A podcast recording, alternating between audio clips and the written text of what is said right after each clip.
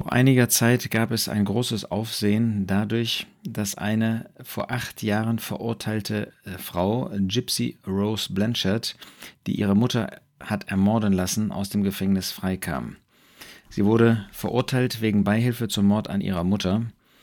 Und das hatte einen speziellen Hintergrund. Auch, dass sie trotzdem nur zehn Jahre bekommen hat als Haftstrafe, hatte diesen Hintergrund. Denn ihre Mutter hatte jahrelang ihrer Familie, ihren Fre Freunden und den Ärzten vorgemacht, ihre Tochter sei schwer krank. Sie hatte ihre Tochter gezwungen, im Rollstuhl zu sitzen, hat ihr die Haare abrasiert, um glaubhaft zu machen, äh, Gypsy Rose Blanchett leide an Leukämie.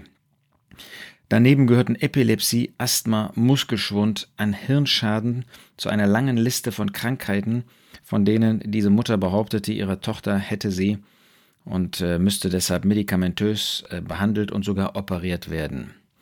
Das ist eine sogenannte psychische Erkrankung, die man unter dem Begriff Münchhausen-Stellvertreter-Syndrom ähm, fasst.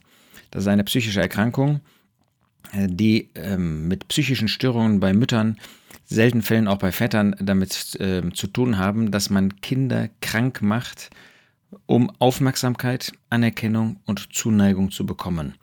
Man fühlt sich also als ein Stück Außenseiter nicht wertgeschätzt und versucht auf diese Art und Weise Aufmerksamkeit, Anerkennung und Zuneigung zu bekommen.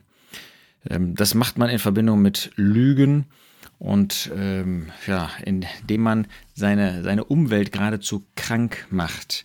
Ähm, eine, eine ganz schlimme Form von letztlich Narzissmus, Egoismus, wo man versucht, auf diese Art und Weise selber in den Mittelpunkt zu kommen und ähm, Anerkennung eben zu erhalten. Leider gibt es so etwas auch unter Christen. Es gibt ja keine ähm, Störung, keine Sünde, man muss das als Sünde bezeichnen, die es nicht auch unter Christen gibt. Eigentlich ist die Mutterliebe sprichwörtlich. Der Apostel Paulus beispielsweise ähm, bezeichnet seine Beziehung zu den Thessalonichern unter diesem Stichwort. 1. Thessalonicher 2, Vers 7 heißt es, obwohl wir als Christi Apostel euch zur Last sein konnten, waren sie das nicht, sondern wir sind in eurer Mitte zart gewesen, wie eine nährende Frau ihre eigenen Kinder pflegt. Also im Positiven sich den Kindern zuwendet, um ihnen eine Hilfestellung zu geben. Der Jesus äh, bezeichnet sein eigenes Handeln den Juden gegenüber auch in dieser Verbindung. Jerusalem, Jerusalem, die da tötet die Propheten und steinigt, die zu ihr gesandt sind. Wie oft habe ich deine Kinder versammeln wollen, wie eine Henne ihre Küken versammelt unter ihre Flügel, und ihr habt nicht gewollt. Schutz. Ähm, und genau diese ähm, Instinkte werden äh, in das Gegenteil verkehrt bei diesem Münchhausen-Stellvertreter-Syndrom. Angeblich ist das eben diese Mutterliebe, diese Schutzfunktion. In Wirklichkeit aber ist es Egoismus. Ich spreche über meine Kinder, die krank sind und die dann tatsächlich auch Symptome entwickeln können. Das hat man eben festgestellt, die in diese Richtung gehen, obwohl die organische Ursache dafür überhaupt nicht vorlag ähm, so wie eine nährende Mutter, die sich darum kümmert und ähm, damit eben die Aufmerksamkeit für sich bekommt, sowohl von dem Kind, was von einem abhängig ist, als auch von den anderen Leuten, die natürlich Mitleid und Mitempfinden dann auch zeigen. Ähm, wenn man an äh, 2. Mose 2 denkt, wie ähm, die Mutter von Mose, Jochebed, gehandelt hat. 2. Mose 2, Vers 3.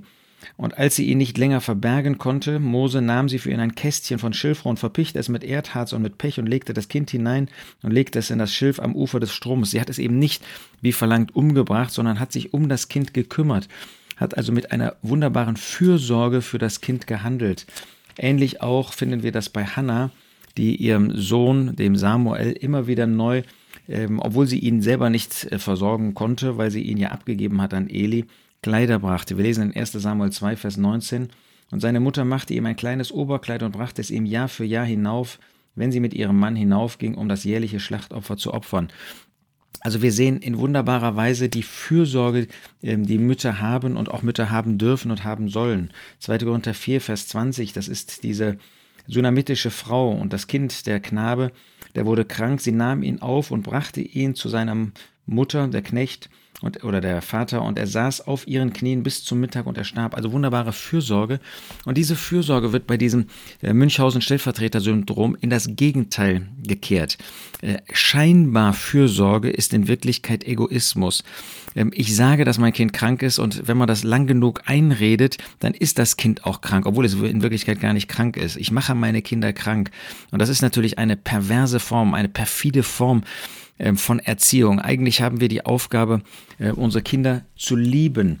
Ähm, und zwar nicht nur die Mütter, sondern auch die Väter. Aber es wird doch besonders den Müttern gesagt. Titus 2, da heißt es in Vers 4, dass die älteren Frauen den Jüngeren, ähm, die Jüngeren unterweisen sollen, ihre Männer zu lieben, ihre Kinder zu lieben besonnen, rein und gütig und so weiter zu sein. Also sie sollen ihre Kinder lieben in einer Weise, dass es zum Segen, zur Fürsorge für die Kinder ist. Und hier wird diese scheinbare Fürsorge umgekehrt in geradezu das Gegenteil davon, indem das Kind krank gemacht wird. Äh, natürlich gesteht man sich das nicht ein ähm, und am Ende des Tages glaubt man sogar noch daran, ähm, aber das ähm, fällt eben auf, dass das äh, dann zum Teil ganz ungewöhnliche Krankheiten für Kinder sind. Äh, aber ähm, solche, solche Mütter ähm, sind ja nicht ähm, unintelligent äh, und sie haben dann hundert Begründungen dafür, Erklärungen dafür, äh, dass ihr Kind wirklich das hat und dass das etwas ganz Besonderes ist ähm, und dass das ähm, einfach ganz schlimm ist und dass man sich da so drum kümmern muss. Aber in Wirklichkeit geht es gar nicht um das Kind, geht es gar nicht um die Fürsorge. Ist das eben keine Liebe, sondern ist das Narzissmus, ist das Egoismus.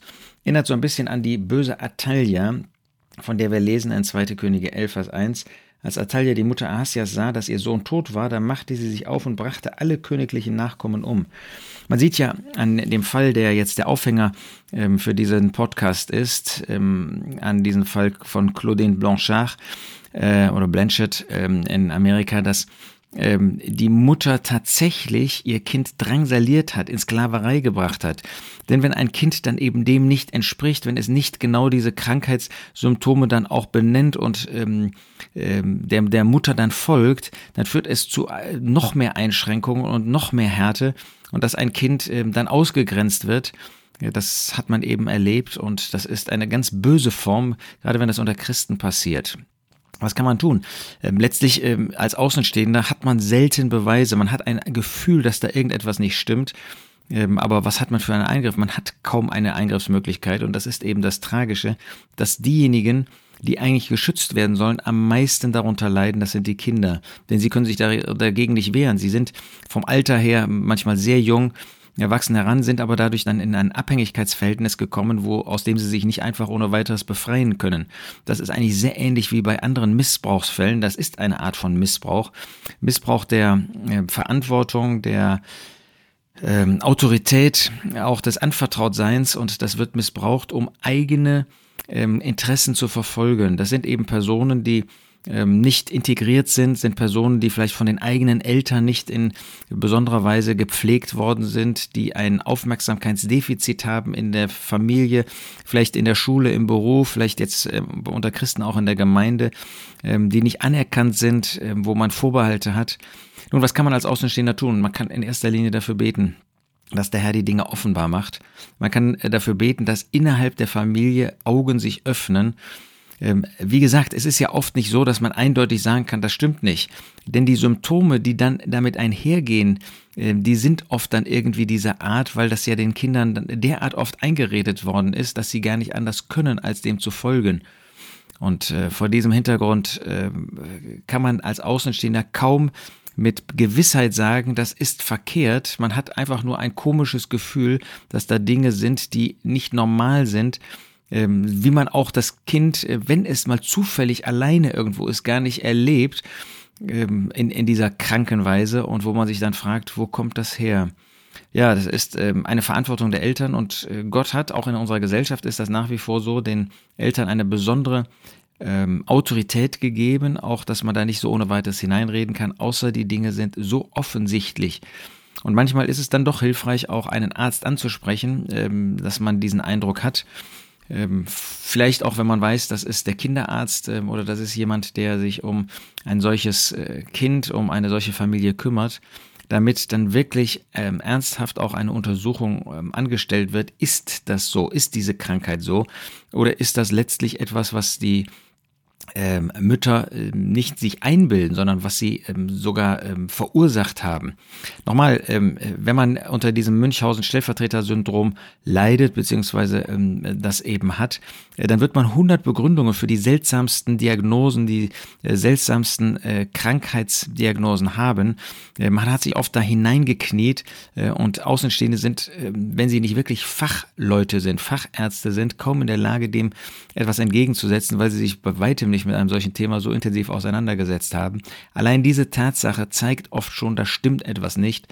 Und äh, man sollte das benutzen, um wirklich Möglichkeiten zu finden, ähm, vielleicht auch mal allein mit einem solchen Kind zu sein und äh, dann abzuchecken in aller Vorsicht. Man muss ja auch aufpassen, dass man die Kinder nicht gegen die Eltern aufhetzt, ähm, aber um sie aus einer vielleicht Zwangssituation, Zwangslage zu befreien. Natürlich muss man auch für die ähm, entsprechenden Eltern, für die Mütter beten.